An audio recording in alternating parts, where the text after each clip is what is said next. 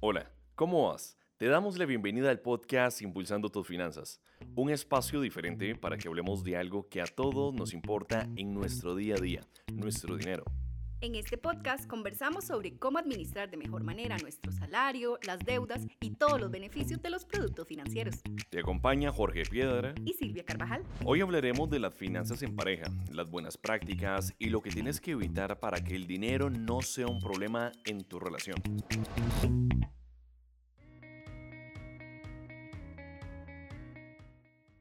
Cuando hablamos de dinero, Silvia, y eso es algo muy importante que todos tenemos que tener en cuenta, y vos que nos estás escuchando, es que no hay ninguna receta mágica, porque todas las parejas son diferentes. Definitivamente, Jorge, y es que es una combinación de diversos factores, como por ejemplo, quién administra el dinero, si lo tuyo es mío también, o si lo mío es solo mío y lo tuyo solo tuyo. Pero entonces, ¿qué pasa con los gastos compartidos? Puede ser confuso y tal vez son dudas que vos estás teniendo en este momento con tu pareja.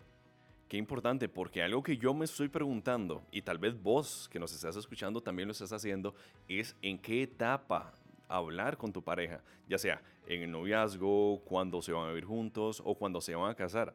Como dijimos y lo comprendemos, no hay ninguna receta mágica para este tema, pero esperamos que con esta conversación podamos darte algunos consejos claves para hablar de finanzas de forma clara con tu pareja. Entonces empecemos con el noviazgo. Yo creo que la misma madurez te dice qué ir conversando y en qué momento hay que hablar de plata.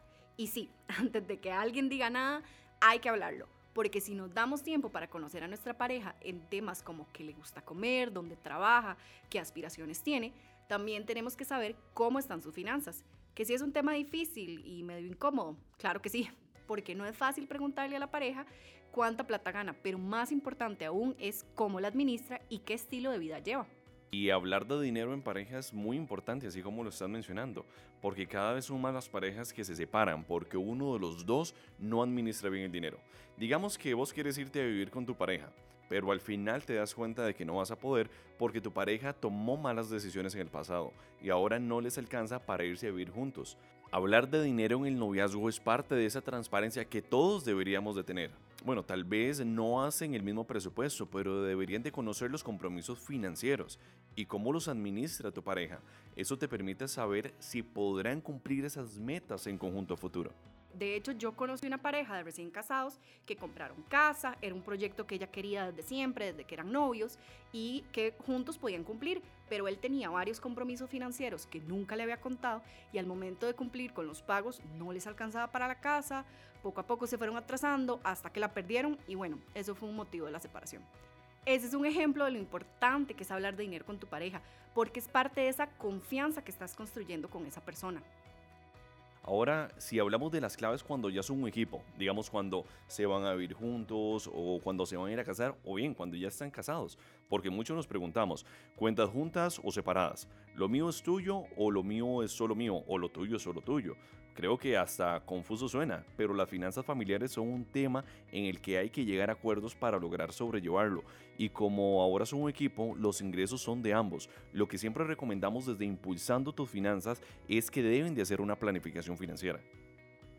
E igual que la confianza que mencionaba antes, la transparencia es clave como en toda relación. Conocer cuánta plata recibe cada uno es lo primero. Muchas veces las personas deciden ocultarlo y más adelante esto puede llegar a ser un problema. Por eso, tener la confianza de hablar de los ingresos es parte de ese proceso de construir y consolidar una pareja. También pueden decidir si unen los ingresos en una sola cuenta o cada uno maneja su propia plata. Eso es parte de los acuerdos a los que tienen que llegar. Y parte de esos acuerdos se realiza en la planificación financiera. Vamos a ver, tiene diferentes pasos. Lo primero es definir cuáles son esos gastos que tienen en conjunto como el alquiler, la alimentación, servicios y si tienen hijos, cuáles son los gastos correspondientes.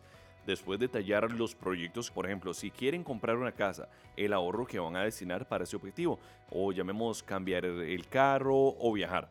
Todos tenemos esas metas en pareja por las que vamos a trabajar y por eso es importante detallar una planificación financiera. También están los gastos personales. No sé, se me ocurre en este momento como corte de pelo, el gimnasio y si uno está estudiando los gastos por la universidad. Detallar el 100% de los gastos que tienen y a partir de ahí sentarse a realizar la distribución. Antes de llegar a los gastos, tienen que hablar del tema de ingresos. Y entonces, aquí definir si unen o no ingresos es parte de los acuerdos a los que tienen que llegar como equipo. Ya ahí estamos claros.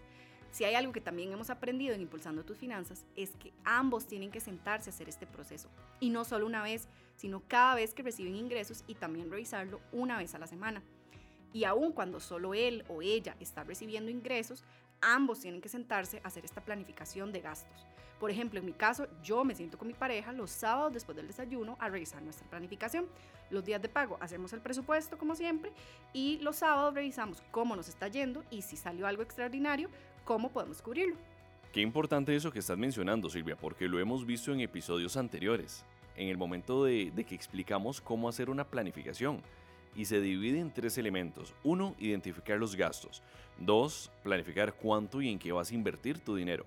Y por último, controlar, que es decir, eh, cumplir tu presupuesto. Básicamente, y algo muy importante que acabas de mencionar es separar un espacio, un día, una hora para realizar esta planificación. Y como lo hemos mencionado antes, cuando hablamos de finanzas en pareja, es muy importante cumplir diferentes principios. La comunicación, la confianza, la transparencia, rendir cuentas, honrar los compromisos y poner límites. Y el ejemplo que acabas de brindar se cumple en todos estos procesos. Creo que yo lo voy a copiar te fijo, porque a veces se nos olvida hablar de estos temas y pensamos que no son importantes y los vamos dejando ahí como de lado. Y si no les ponemos atención, se pueden volver una bola de nieve. Inclusive también es importante hablar de los beneficios de nuestros productos financieros y contarle a nuestra pareja de eso. Conocerlos a detalle nos permite sacarles el máximo provecho. Por ejemplo, hay muchísimos productos financieros que cubren a ambos. Eh, un seguro médico, por ejemplo, como CS Familia digamos que lo estoy pagando yo, pero los beneficios también le aplican a mi pareja. Y si yo no le cuento, él puede incurrir en gastos innecesarios que el seguro ya nos está cubriendo. En mi caso, el año pasado yo ocupaba lentes nuevos y si pagábamos con la tarjeta de crédito de mi pareja, nos generaba un 25% de descuento en la óptica. Nos ganamos esa plata porque él ya me había contado los convenios de su tarjeta y lo aprovechamos para eso. Y son ahorros de dinero que nos brindan la oportunidad de destinarlos para otros proyectos pero es parte de esa confianza, de esa comunicación que se puede tener. Y como lo decimos acá en Impulsando tus Finanzas, es importante que como consumidores financieros conozcamos esos productos y los beneficios los cuales tienen para cada uno de nosotros. Hoy ya estamos llegando al final de este podcast, pero hemos conversado diferentes claves para el manejo de las finanzas en parejas. Esperamos que con esta conversación puedas llegar y sentarte a hablar de dinero en casa. Impulsando tus finanzas es un espacio de CS Grupo Financiero enfocado en mejorar tu calidad de vida.